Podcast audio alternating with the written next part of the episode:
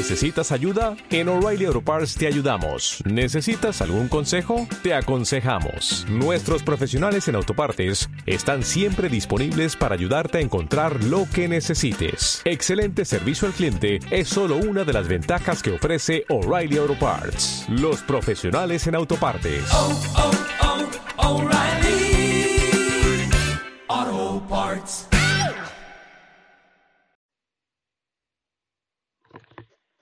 Hola, soy yo otra vez. Hoy estamos a 31 de enero del 2019. Y como les dije el día anterior, he estado viendo películas japonesas y programas japoneses. japoneses. Y bueno, hoy estaba viendo una serie. Se llama El caso de Hannah y Alice. Eh, está divertida. La cosa es que hay una escena donde ellos están buscando a un muchacho. Parece ser que el muchacho falleció, pero nadie lo sabe, así que andan de investigadores. Y justamente cuando están ahí, fuera del apartamento, uh, deciden mejor irse porque ya es muy tarde. Para esto ellas tenían una bolsa de papitas o algo así. Y la muchacha estaba intentando buscar una papita, una, una tostadita para comérsela y no la encontraba y de repente cuando la encontró la sacó y se emocionó mucho, fue corriendo. Uh, se fueron pues muy contentas y sonrientes eh, y ella está muy feliz porque se había encontrado el tostito ese, la tostadita. La cosa es que me vino al pensamiento que cuando uno está así chavalo, porque ellos están uh, uh, representando 14 años, están en la secundaria, Y me acuerdo yo cuando estaba chavalo, yo disfruté mucho mi etapa de preparatoria. Tenía unos buenos amigos. Y yo recuerdo que a veces nos reíamos de burradas, ¿no? No tenía 15, 16 años. Eh, recuerdo como cualquier cosa sea lo que fuese, que conocíamos una muchacha o cualquier cosa, eh, era suficiente para estar eh, disfrutando la compañía de los amigos. Yo me iba, me tocó ir inclusive una vez con un buen amigo mío, nos fuimos hasta, uh, bueno, allá en Guadalajara, hasta Huentitán, Huentitán el Alto del centro de Guadalajara hasta Huentitán nos fuimos en bicicleta. Y la cosa es que no íbamos en, dos bicicletas, íbamos en una bicicleta. Entonces en un tramo mi amigo le daba y yo en otro tramo yo le daba. Y recuerdo yo llegué bien cansado, pero no dejaba de ser tan divertido. Y haber cruzado todo Guadalajara hasta llegar hasta la orilla de allá donde está Huentitán. Eh, a veces es tan fácil ser feliz. Es una bienaventuranza, yo lo veo así, una dicha, la juventud. Y creo que los jóvenes deben de aprovechar a cada oportunidad que tengan para ser felices. Eh, es esa felicidad, ¿no? Es, es tan, tan sencillo. Lo, me recordé ahorita viendo esta, esta película, porque creo que pintan muy bien la manera tan sencilla de hacer feliz a un joven, ¿no? No es tan complicado que, que uno se divierta y que uno se suelte a carcajadas. Yo lo recuerdo en mi vida y que era muy sencillo para mí eh, ser feliz, divertirme. Por supuesto, pasamos por cosas tristes, ¿no? Amarguras. Pero ahora que me regreso en el tiempo, 15 años, no más, casi 20 años en el tiempo. Y me acuerdo de, de lo divertido de las cosas y de lo sencillo que es ser feliz. No es tanto que tanto que tú posees, no no es tanto las cosas que tú tengas, sino el sentido que tú le des a la vida. En la mañana estaba escuchando al hermano al pastor, ya falleció, el R.C. Sproul. A mí siempre me ha gustado mucho, mucho cómo ese, ese pastor predica. Y me encanta cuando él habla de su vida, porque él es muy bueno para narrar.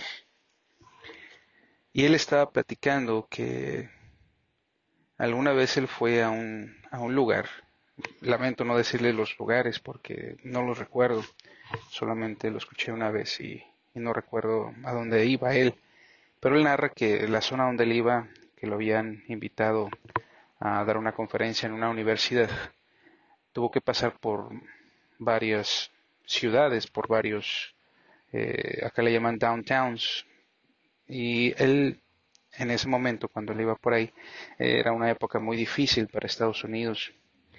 Y él recuerda que cada vez que se asomaba por la ventana del, del camión, del bus por donde él estaba viajando, él observaba las casas eh, deterioradas, se veía la situación de crisis, de pobreza, los locales con letreros de cerrado. Y dice él que le llegó la nostalgia, porque pareciese que la esperanza se había ido de, de ese lugar. Pero dice que un poco más adelante, él, siguiendo observando pues los lugares, vio que en una casa resplandecía una cruz él lo dice, el símbolo de la esperanza, que es la cruz de Jesucristo. Y cuando él empezó a poner atención a las demás casas, esa casa resplandecía porque esa cruz estaba brillando, tenía un color fosforescente, dice él, y se pudo notar bastante bien que era la cruz de Cristo. Pero después él puso atención a las demás casas conforme el bus seguía avanzando y resultaba que las casas estaban llenas de crucifijos, llenas de símbolos de, la cruz de Jesucristo. Y dice que él en ese momento, él sintió lo que narra pues el capítulo 6 de Isaías, cuando Isaías se topó con la santidad de Dios, con Dios mismo, donde los ángeles decían, Santo, Santo, Santo, tú eres santo. Y dice que ahí él entendió lo que decían los ángeles, de que toda la tierra está llena de tu gloria. Y él en ese pequeño momento observó que toda la tierra estaba llena de su gloria. La gloria del Señor no es el hecho de que la tierra esté en sí llena de, de cosas bonitas, ¿no? Podemos, por ejemplo, a Beverly Hills y compararlo con Compton y son ciudades completamente dispares. Tú puedes ver cosas muy feas en Compton y cosas muy bellas en Beverly Hills. Pero esa no es la gloria del Señor. A lo que él se refería, que la gloria del Señor se manifiesta a través del sacrificio del Señor Jesucristo. Toda la, toda la tierra está llena de su gloria, llena de su esperanza, llena de lo que Él había prometido. Y la gente de esos lugares se juntaba, precisamente, en sus hogares partían el pan, bebían el vino y recordaban al Señor. Porque en ese momento, ¿qué más puedes hacer? No hay trabajo, no hay más que en ese momento esperar a que en su misericordia el Señor nos levante con fuerzas nuevas para volver a, hacer lo que tenemos que hacer, ¿no? a vivir en esta vida, trabajar, pero en ese momento de angustia, en ese momento de, dificultad, ahí estaba la esperanza. Se dejaba ver en, en esos crucifijos, en esos dijes, en esos um, signos de esperanza, se dejaba ver la esperanza del Señor Jesús en ese lugar. Así que no estaban del todo desamparados ni del todo desesperanzados. Había una esperanza que mantenía con vida a ese lugar en esa época. Y yo lo veo pues que así como es tan sencillo ser feliz con cualquier cosa, ¿no? A veces perdemos nosotros la facilidad para reírnos, para encontrarle lo gracioso a la vida. Y nos amargamos a veces con, con cualquier cosa, ¿no? Eh, con algo que nos dijo alguien, con una mala cara, con una mala actitud, y dejamos que esa cosa penetre en nuestra vida y nos amargue todo nuestro día. Cuando tenemos la esperanza mayor, ¿no? Que es Jesucristo. Y que en eso, como dijo también nuestro Señor Jesús, que deberíamos de ser como niños, ¿no? Así de sencillo que deberíamos ser felices y de podernos alegrar y de poder disfrutar de la vida, de poderle encontrarle lo sabroso de la vida a cada cosa y la diversión a cada cosa. Eh, así de sencillo como un niño, así deberíamos ser nosotros, pues la esperanza de Jesucristo ahí está. Claro que los problemas ahí están, los problemas los tenemos, pero creo que no debemos dejarnos agobiar por nada de eso. No que no superen las cosas malas, las cosas buenas que realmente existen, que no supere la maldad, eh, que sabemos que es mucha, pero que no supere las cosas buenas y mucho menos la esperanza que ha venido en la muerte y resurrección de nuestro Señor Jesucristo. Siempre hay que recordar que esto aquí del mundo es pasajero. Los problemas igual son pasajeros. Y es mejor estar contentos, estar felices, divertirnos con las cosas bonitas de la vida, a estar con la amargura que en verdad, en verdad que, lastima, que duele, que te ahoga, te agobia y te ahoga, te consume, te envejece.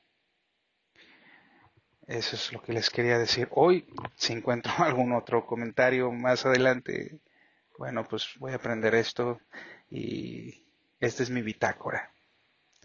Hasta la próxima.